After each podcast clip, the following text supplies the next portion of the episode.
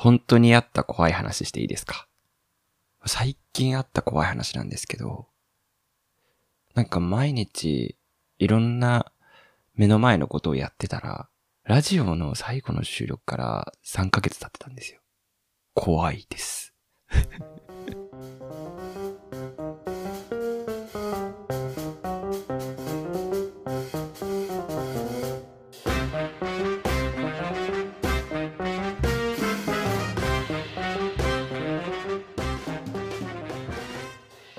ということで皆さん、お帰りなさい。やらかしラジオカシタです。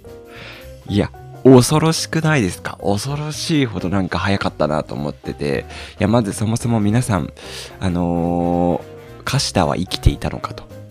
大丈夫か？お前はフェードアウトしてこのままいなくなるんじゃないかと思っていた方もいらっしゃるんではないかと思っておりますけれども、えー、私もそう思っておりましたと。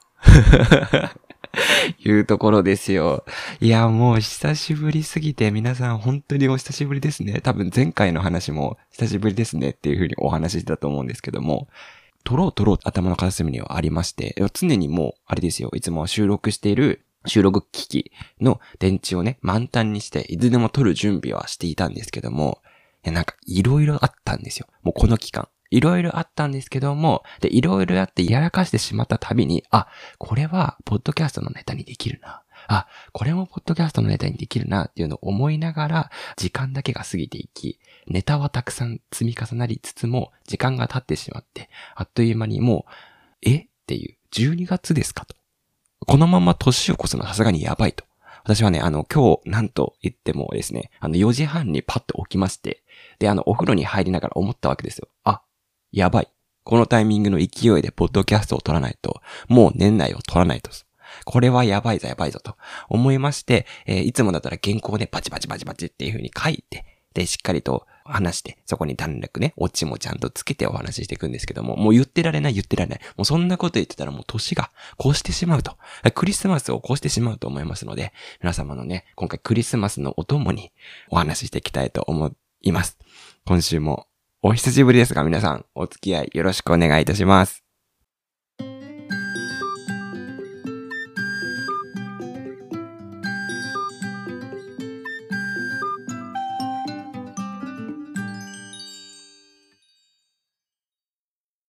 いろいろな、あの、やらかしの報告もしたいんですけども、まずはですね、ちょっと、なんせ3ヶ月ぶり以上ですので、えちょっとこう、ウォーミングアップをね、したいなと思ってるんですね。まあまあ、なんかね、すんごいハードルが上がっちゃって、緊張しちゃってですね、いや、ど、どう話すんだっけみたいなところから、あの、さっき5分前からもういいや、勢いでもせっていう感じで、久しぶりにポッドキャストやってるんですけども、1年前から聞いてくださってたリスナーの皆さんって、この私がこの1年前どんな話してたか覚えてますか？私はね、これの回だけはすごい覚えてるんですよ。あの、クリぼっち会をね、お話ししてたっていうのと、心に刻まれた新宿のね、皆さんのカップルとファミリーばっかりの、みんな楽しそうに過ごしてるクリスマスの日に新宿だけは行くなと、繁華街だけは行くなというところをね、お話ししてたクリぼっちの話が、もう一年前ですかと。で、今回ね、私はそこを振り返った時に、もう本当にこの一年で色々ありながらも、もう後半ほぼほぼ、ポッドキャストしてなかったですけども、あの、話したいことがね、たくさんありますので、またちょっとお話ししていきたいと思います。え今回私は何が一番お話ししたいかと言いますと、カスタ、引っ越ししました。ですよ。引っ越しですよ、引っ越し。ねえ、皆さん、引っ越し最近してますか？あんまするもんじゃないですけどもね。久しぶりに引っ越しをしたんですけども、もう本当にこの引っ越しにかかることのやらかしの多さにびっくり、びっくりっていう感じで、今回はね、あの、何々編、何々編みたいなところを2週に分けて、今収録していきながら尺が全然余ったら1週で収めるんですけども、足りなかったらちょっとあの来週に延期っていうところでね、本当にいろいろな出会いと、いろいろなやらかしと、いろいろな展開がございますので、ちょっとそれを、私んち形式で、えー、一話一話ご案内してまいります。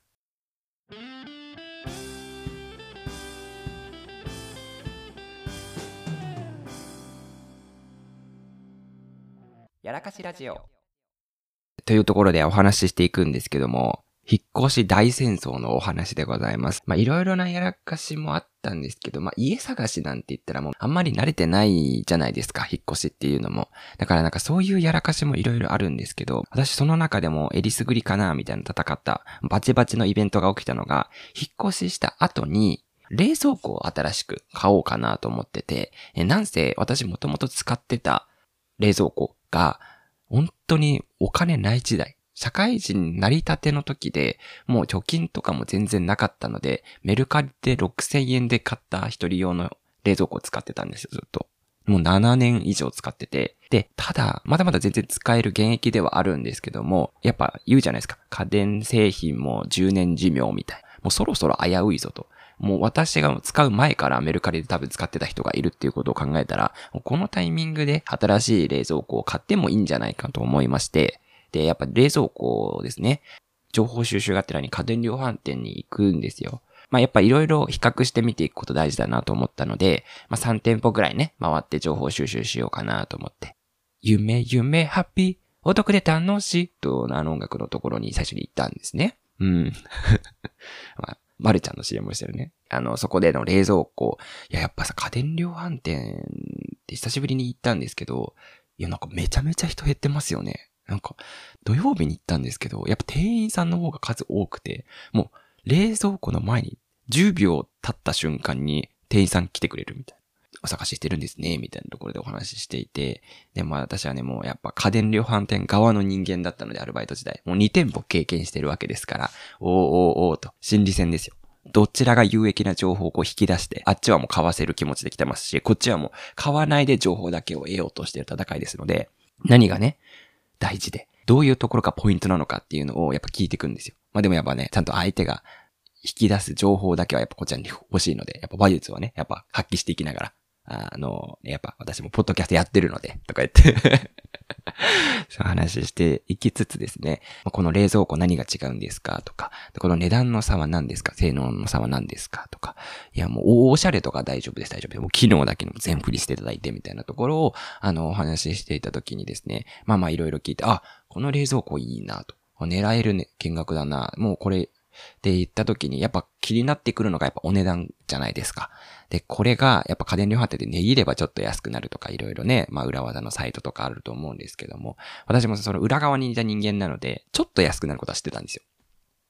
なので、そこで、ちなみにこれってどれぐらいですかっていうところから入って、まあ、これがちょっと週末特価でこの値段ですね、みたいなことを言っておりますと。うーん、そうなんですね。あの、普通だったらそこでも決めに行く。ああ、これ以上まあ、安くならないですよね、みたいな感じで。ああ、そうですね。私はね、おもむろにあの、スマホをこれ取り出して目の前で。へえ、そうなんですね。ちょっと型番聞いてもいいですかっていうふうにスマホを取り出す。これで皆さん、あの、何か家電買うときにやったらいいと思うんですけど、まあね、ちょっとね、あんまよろしくないとは思うんですけどね。これをすると何がいいかっていうと、値段を比較したいと。スマホのを出してこうやって見てるだけでも、この人はちょっと一筋縄ではいかないやつなんだみたいなね、感じで、え、ネットの値段をちょっと見ていきながら照らし合わせてどこまで安くなるかな、みたいなところを話していきますと。で、そうするとですね、あちらの方も、まあ、ネットの価格には、まあ、価格コムだったりとかには勝てないけども、ちょっと安くなしましょうかとか、あっちもやっぱね、あの、お客さんがそもそも少ないので、やっぱクロージングにかかるわけですよ。いやー、じゃあ、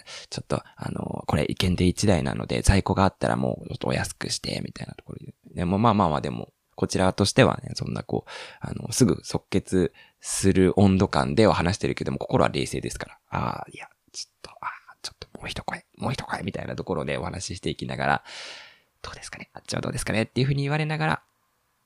大丈夫です、検討しますって言った瞬間にもう店員さんバサーってもう、一人いたのがね、二人増えみたいな感じでどんどんどんどん増えている状態だったので、もうこれ完全に、あ、やばいぞと。逃げられない感じになってるなっていうところがあったので、大丈夫ですって言って逃げましたと。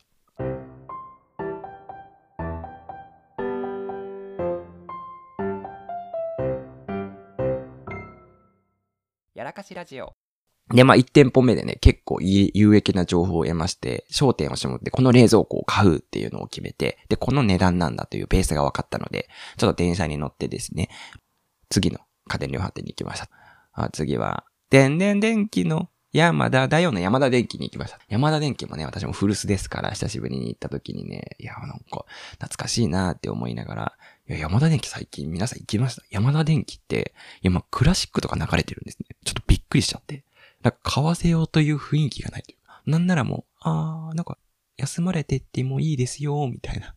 なんかさ、全然なんか、あの、押し売りに来ないというか、なんか逆スタンス。なんか押してダメなら引いてみろスタンスの接客方法なのかなみたいなところで、居心地はめちゃめちゃいいですし、店員さんもね、全然少ないし、お客さんももちろんあんま多くないんですけど、全然来ないんですよ。で、あ、いろいろ見てる中でね、店員さんが来てくれて、で、私が今回買おうと思ってたのが、日立の冷蔵庫だったんですけど、あの、三菱の店員さんが来ちゃって、あ、まあまあまあ、なんかちょっと聞こう、在庫確認で聞いてみようかなと思っていろいろ聞いたら、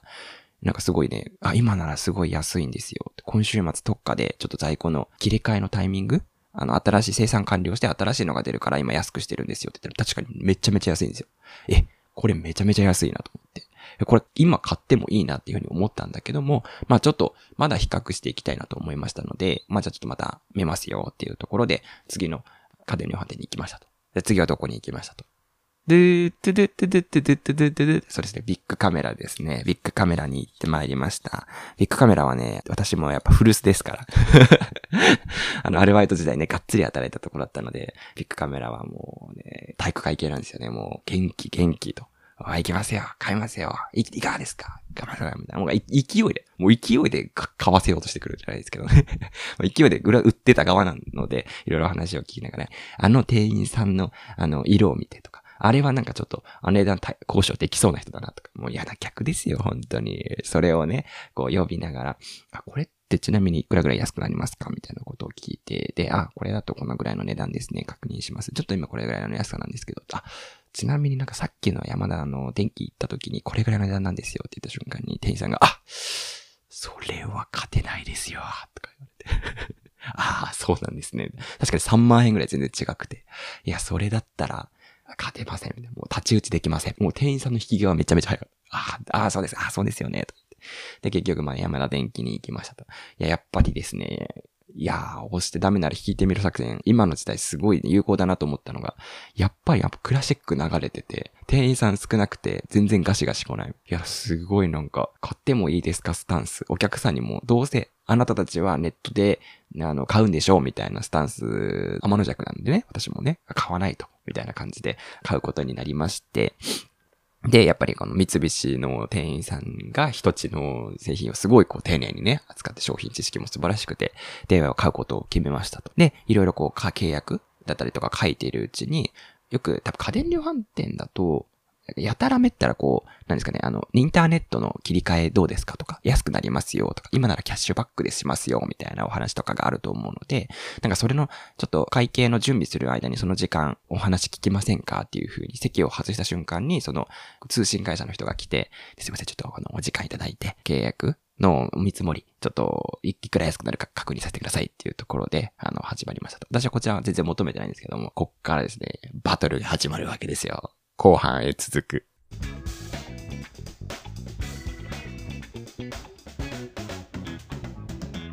やらかしラジオ。はい。今のところは、あの、冷蔵庫を買う部分においては何も失敗はしておりませんと。やっぱね、そこはしっかりと、もう、石橋の端を叩きまくって、あの値段も交渉して間違いないなっていうところで全然大満足だったんですけども、先ほどお話ししたブロードバンドですね。えインターネット通信の人とのあの話が始まりますと。で、まず、あなた、あの、いくら安くなるか見ていくんですけども、あの、お使いのスマホのキャリアどこですか？みたいな話になって。で、私すごい格安スマホ使ってるんです。あ、すごいなんか、マイナーなところ使ってるんですね、みたいなこと言われて、あ確かにマイナーだな。いつから使ってるんですか？って言って、あ、もう7年くらい使ってますね、って言って、7年ですか。結構使われてますね。なんかその時点で結構、店員さんの方も、あ、ちょっと、これは、ちょっと雲行き怪しい。え、で、ちなみになんかあの、あれですね、新しく入るお家のインターネットっていうのはどうなってるんですかって言われて、あ、実はなんかうち、あの、無料の Wi-Fi 引いてもらってるところで、で、そこでもともと使ってたところで、ちょっと安くなりますよっていうののタイプ、早い、一番早いタイプのもので契約してるんですよね言ったら、なるほど。ですと、うーん、そうですね。あな強いな みたいなことを言いながら ここの契約先の携帯会社と、え、ここのインターネット会社だと、つまりじゃあもうこれぐらいの計算なわけですよね。あ、そうです、そうです。それぐらいに多分なると思うんですけど、勝てないなみたいな ですよね、みたいな。もうなんか、そこからもう店員さんも、なんですかね、もうなんか、多分値段じゃ勝てないなと思ったので、まあいろいろこう、どうにかこうにかや、な、安くできないかっていうのを考えて、ちょっとまあちょっと非合法じゃないけども、なんかこうすると裏技で安くなるんですよ、みたいなことを教えていきながらも、まあ多分お互い分かってるんですよね。多分、あっちも押してもこの人はあんまり旨味ないから買ってくれないなと。で、逆にこっち側も、あ、なんか今話してるけども、まあ、別になんか今不便してないから、別に変えるメリットもないな。で、お互いに生まれる謎のこの時間。多分、家電量販店って通信のお話ししてる間にはお会計来ないんですよ。あ多分準備できましたよ。だから多分10分ぐらいの時間をお互いの多分買わないだろうなっていうテンション。でも、一応でも形上では、その影響っぽくしないといけないので、なんとも言えないこの時間、10分間の時間をね、店員さんと自分で、私話していきながらですね、だんだんそれがもう、本音の話になっちゃって。いや、これはね、なかなか大変ですよね。やっぱり通信会社のインターネットの人も。いや、そうなんですよ。なんかやっぱり皆さんのお見積もりもね、していくっていうところでは、あ一番のね、部分ではありつつも、やっぱ器用な人だとね、そういうのすごいこう、うまく使っていきながらキャッシュバックとかをすごい回していけるんですけど、よくあの、分かってないまんまだと、なんかなかなかメリットを伝えるのもね、大変で、みたいなああ、そうなんですね。あなんか私も金量販店でバイトしたのですごいわかります。気持ち大変ですよね。みたいな感じで。なんかだんだんだんだんこの時間なんかカウンセリングの時間みたいになっちゃって。じゃあ、ちょっと最終的にはですね、なんかじゃあよろしくお願いしますっていうよりは、いや、なんかじゃあもうね、変わるっていうところでいろいろ準備大変だと思いますけど、頑張ってください。なんかこっちもね、あの、いろいろ話聞いてくださって、なんか、すいません、本当に。ありがとうございます。頑張ってください。お互いね、形だけの営業みたいなところをね、してね、ちょっと、ちょっと本音を打ち明けるとね、店員さんの方もね、優しくなってくれる。お値段はね、どうにかできないかと思うんですけどもね、あの、逆におお客さん側から店員さんをカウンセリングしていくみたいなね、なんかそういう、で、出会いもあった、あの、引っ越し戦争でございました。冷蔵庫はしっかりと買いましたので、でっかいのがでっかい冷蔵庫で買いましたのでね、あの、楽しくるのが楽しみでございます。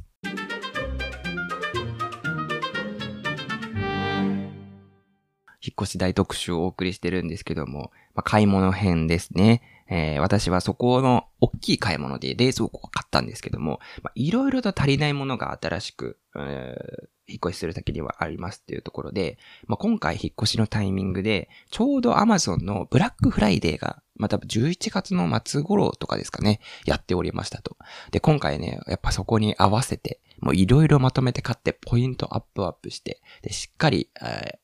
ポイント貯めてやろうっていう思惑がありましたので、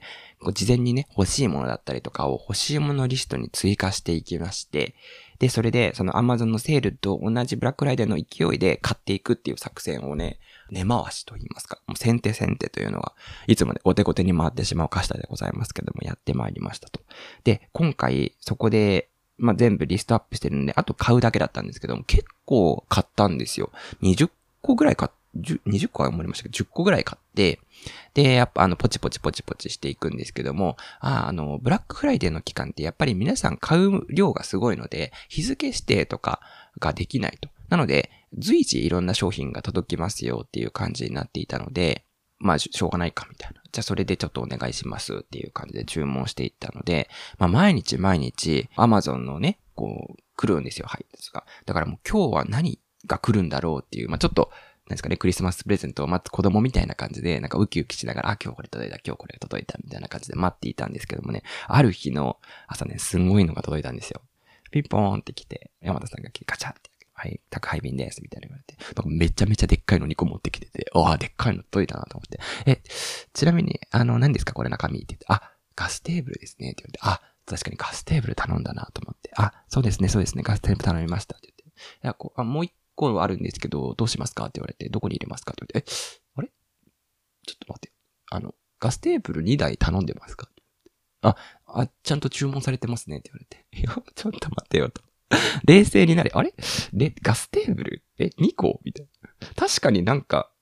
あ、あれ？なんか、お、お、あれ？お、え、ん？みたいな。ちょっとね、テンパりまして。いや、確かになんかすぐカードの上限いったなとは思ったんですよね。で、クッションも買ってたんですよ。クッションだったらまだ、まあまあ許せるぞと。まあ大いにこうしたことじゃないんじゃないですか。1個が2個になる。いや、でもガステーブル2個って、あの、普通の一般家庭で使うかっていう話ですよね。まあまあまあ、まあ100を自体も多分私があの注文したのが悪かったと思うんですけど、ヤマトさんの方にも、ちょっと、あの、もう1個って飲みましたかね？みたいな。あ、ちゃんとしっかり頼まれておりますって言われたんで、ちょっともう引き取るしかなかったと。引き取ってですね、あの、めちゃめちゃでっかいんですよ。ガステーブルの箱が。しかも重いと。お、お、どうするとこれと。まあまあまあ、後で返品すればいいかなとも思ったんですよね。まあ、だあの、アマゾンでちょっと間違って注文しましたってところで、えー、まあ、次の週に返品しました。で、返品申請っていうのが2から3日かかっていきますよって言われたので、そうか、時間かかるのかっていう感じで1個返品してみました。で、返品金額こちらですっていう風に来ました。返品金額来ました。値段ダダン。半額しか返品されてないやないかい。あれ？おかしいな。なんで半額しかされてないんだって思ったら、返品理由みたいなのが、こう、お客様都合だと半額の返品額になるらしくて、おーっと。なるほど、なるほどと。だから、まあまあまあまあ、あのー、そうですね。だから、ガステーブル返品1台して、で、まあ、1.5倍のあの、ガステーブルを買ったと思えば、まあいいかと。自分が悪いんですからっていうふうに思って、で、まあガステーブル設置しようかなと。その週に設置したんですけど、あの、横幅がパンパンなんですよ。もう1センチぐらいの隙間しかない。ガステーブルって皆さんちょっと聞きたいんですけど、使ってる方ってあの、1センチギリギリとかの余白でも大丈夫なんですかね？なんかそれ怖くて、なんか火とかなんか、あの、横の体、横の壁とか燃え移らないかなみたいなところが怖くて。で、結局あの、ガスとガステーブルをつなぐ、元線つなぐ線みたいなのも買ってないので、あの、あわあわしながらね、返品、またなんかこう、もう一台返品しちゃったので、もう一台返品っていうのがなんか事務処理上できなくなっちゃってて。で、結局、我が家は、あの、どうなってるかというと、2週間経った現在ですね、えー、未だに、えー、昔から使ってる IH コンロを使い続けております。あの、ガステーブルさんは押し入れでずっとお眠りいただいておる状況でございます。1.5倍の値段で買った横幅パンパンのガステーブル。我が家で活躍する未来は来るのでしょうかと。交互期待です。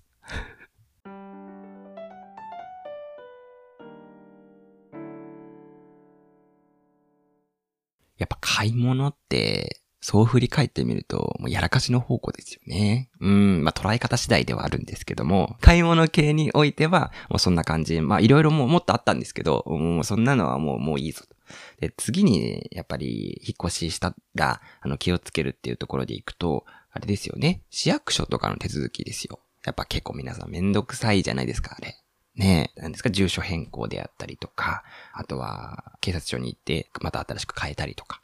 で、今回はですね、この市役所編っていうのをお送りしたいんですけども、もうそもそも郵便局の方でね、早くこう郵便の方も変えていきたいなと思ったんですけども、行ってみたらですね、えあお客様、最初にまず住所を変えていただかないと、住所証明するものがないので変更できませんみたいなこと言われたので、ああ、そうかそうか。じゃあちょっと明日ね、市役所行きましょうっていう感じで、仕事を行く前の午前中の時間を使って、えー、市役所に行きましたと。で、市役所は、あのね、もうオープンと同時に行ったので、誰ももう万全ですね。誰も街の人がいない状態でバッて行きましたと。でそしたらですね、あの、言われるわけですよ。あ、あのー、カシャ様、そもそももともと住まれてる方の転出届終わってますかっていうふうに言われて。お？みたいな。転出届って何ですか？みたいな。あのー、忘れし忘れてたんですけど、前住んでたところが、同じ市内での引っ越しだったので、転出転入みたいなのが、同じ市内で完結したので、全部そこの場所出てきたんですけど、今ってあれなんですね。ちゃんと転出はもう昔の市でやって、転入は、まあ、今新しく来た市でやらないといけないっていう感じなんですね。まあ、それを知りまして、あ、やってないですって私はに、ああ、じゃあちょっとそれやっていただかないとダメですねって言われて、1日目なんか書類をもらって帰って終わるみたいな。何も進んでません。で、いやー、これはいかんぞと。早く変えないと。住所、前の住所のままになってると。ってな感じになってたので、2日目、今、マイナポータルですか？インターネット上でもできるっていうのを知りまして、で、朝にね、しっかりと用意周到に、ビビビビっていう風に提出届をしまして、もう堂々と、まあ、今回もね、またオープンと同時に朝ね、仕事行く前に行きました。二日目ですね。なのでだんだんだんだんもう場所も分かってますと。で、行きましたと。でそしたらですね、二日目行ったらですね、おじさんが対応してくれたんですけども、あお、おじさん、すいません、ちょっとこれ、朝ね、申請してきたんですけど、どうできますかって言ったら、おじさんがね、言うんですよ。いつ頃やりました？いつ頃申請しました？ってああ、ちょっと1時間前くらいなんですけど、って言ったら、ああ、ちょっと、反映までに、まあ、1時間以上、まあ、半日、まあ、どんなに頑張ってもまあ、1時間ちょっとかかるかもしれないですねって言われて、もしあれだったら前のところに電話してきてみてくださいっていうふうに前の日に申請早めてもらえるか、データが来ないとこちら何もできないのでっていうのを言われて、じゃあそのまま電話しますよと。で、前の日に電話して、なるべく早くしますねって言われて、おじさんの方もいろいろじゃあできるところを準備、他の書類の準備をしていきましょうっていう感じで書いていって、また新しく申請完了しましたっていうメールが来たら、あの、すぐできるようにしますので、そこの待合室で待っててくださいって言って、で、ずーっと私はですね、その、窓口のおじさんと時間を潰す時間も、あの、使い切って、えー、窓、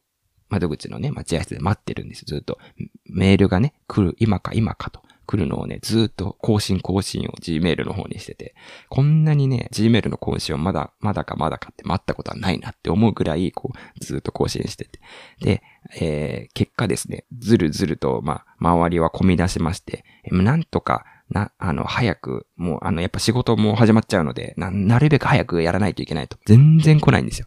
何のために私はこう自転車をわさわさこい、できたのかみたいなところを思って、あ、メール来たと思ったら、アマゾンの通知しか来ん。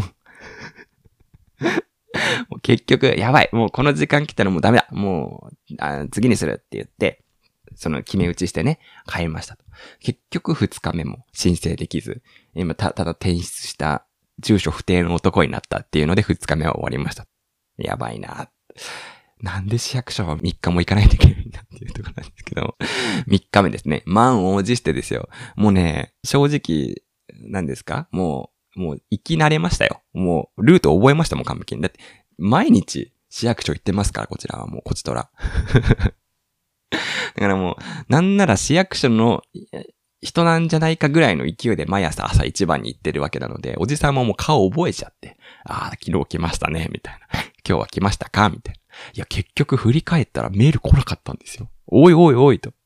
なんだ、もともと来ないもんなのか？みたいなことのね、思いもありつつも、まあ怒りを収めまして。で、おじさんにこう申請して、せっかくだったらあの昨日やってもらったおじさんがいいっていうところがあるのでね、おじさんにいろいろやってもらって。だけどね、やっぱなかなか申請通んないな、通んないなと思ったらなんかね、おじさんが意外となんか仕事があんまりできるタイプのおじさんじゃなかったみたいで すいません、ちょっとここで手間取ってて、ちょっとここも確認してください。えちょ、ちょっと違う。あれ、普通に時間30分以上かかって、いや、あれ大丈夫かな？ああ、みたいな。仕事間に合うか？っていうのを繰り返していきながら結果、3日目にしてね、ようやく、住所不定じゃなくなって、住所定何ですか、不定の逆は、住所固定ですか？の住人になれたというところで、国からもちゃんと引っ越し、あなたを認めますよというところが終えることができた、無事終えることができた引っ越し生活でございました。いやもうね、やっぱり引っ越しをスマートにできる人になれたらね、やっぱそれは一番の大人だなっていうのを感じる瞬間だと思うんですね。やっぱ人生、やっぱあそこであざふたしてしまう人はね、やっぱりこう人生の根回しと言いますか、あの、立ち回りというところはうまくないなっていうところを感じながらも、まあね、ここでいろいろお話しして、皆様、市役所行くときには、ぜひ転出届っていうのをね、あの、今、できますから、マイナポータルで、え、インターネットできるので プロモーションみたいな感じになっちゃいましたけども、ぜひやっていただいて、カシタみたいにね、足で稼ぐ、えー、ね、こう、3日もかけて、足で稼ぐなんか、申請じゃなくて、しっかりとね、1日で終えられるような、ご準備をして、心に余裕を持っていただければと思います。1日目、2日目、3日目って、なんかね、私も自分で自転車こぎながら、なんだみたいな。これはな、キングダムの戦かみたいな。1日目の戦い、2日目の戦い、3日目にしてようやくみたいなね。いやー、まったく、やらかしてばっかり。なんか昔言ってた、やらかしラジオをやってない時間の方がやらかさなかった、みたいなことありましたけども。いや、そんなことないです。私のパーソナルの人生がもうやらかしラジオとの親和性がもう100%なんだと感じた出来事でございました。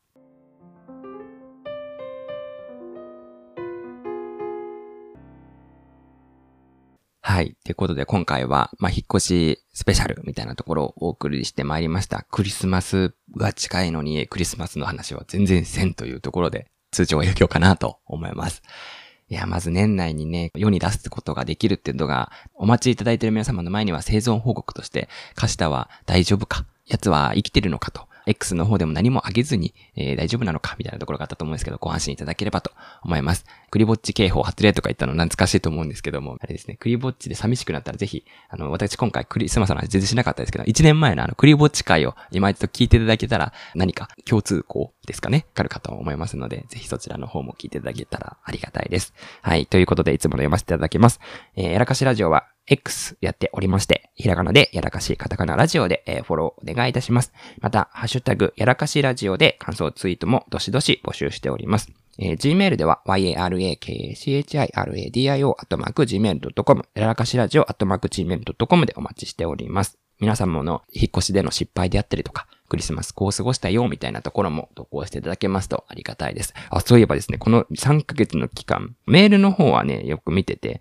えっ、ー、と、感想とか来てないかなみたいなのね、全然投稿してないね、私が言うのもあれですけども。ちょこちょこ見ていたんですよ。そしたら一通来てたんですね。あありがとうございますっていうふうにちょっと読ませていただきますね。えー、こんにちは。やらかしラジオでのご活躍を祝福しておりまして、パトロンさんから来たんですよ。お、海外の人かと。ああ、素晴らしい素晴らしい。ありがとうございます。大ファンとしていつも楽しんでおります。えパトロンはリスナーの心に響くポッドキャストを作成するのにどれだけの苦労がかかるのかを理解するともに、えポッドキャストを継続的に成長させるお力になりたいと考えております。ん？なんだなんだ？パトロンは、えー、ポッドキャスターたちのコミュニティが限定投稿やエピソードをリスナーにシェアする場であり、あなたのポッドキャストに、えー、大変適していると確信しております。えー、パトロンのアカウントを作成することで、え無料で以下の内容をご利用いただけるようになります。以下省略。ステマやないかい プロモーションやないかいと。何ですか？この3ヶ月間、まあ私も悪いですけども、なんだこのパトロンは。なんか昔もありましたよね、こういう会。なんか、海外の人からなんか ステマみたいなやつが来ましたよ、みたいな。なんか、んどうですか？みたいなね、なんか、ありましたけども。まあまあまあ、なんか、皆さんもね、なんかこう、久しぶりですね、みたいな感じでもいいですので、ぜひ、ちょっと、その一通が温かみありましてあ、ありがたいところではございますので、あの、不定期投稿にはなっていきますけれども、定期的に、えまた投稿ね、できるようなところになれる心の余裕を日常で持てるようにっていうところと、あとは、まあ、あの、何かのイベントごとになった時に、ポッて開けた時に、お、やらかしラジオ久しぶりに聞いてみようかな、みたいなところで聞いていただけたら、あありがたいなと思っております。じゃあ皆様、あの、残すところ12月も残り少なくなってまいりましたので、本当に体調には気をつけて、あと何ですか？寒い時は鍋ですね。鍋、鍋食べて、ゆったりと、年を越しましょう。あとは、あの、何か悩み事とかね、なんか大変だなとか、あ辛いなって思った時はお風呂入りながらアイス食べると大抵大丈夫ですので。大抵、アイス食べながらお風呂入るのと、あとは、あの、銭湯に行ってね、グダーってするのが一番ね、体と心のリフレッシュにはいいと思いますので、ぜひやっていただけたらと思います。はい。今週も聞いていただきましてありがとうございました。えー、また次回聞いていただきますとありがたいです。それでは皆さん、今週も頑張っていきましょう。それでは、いってらっしゃい。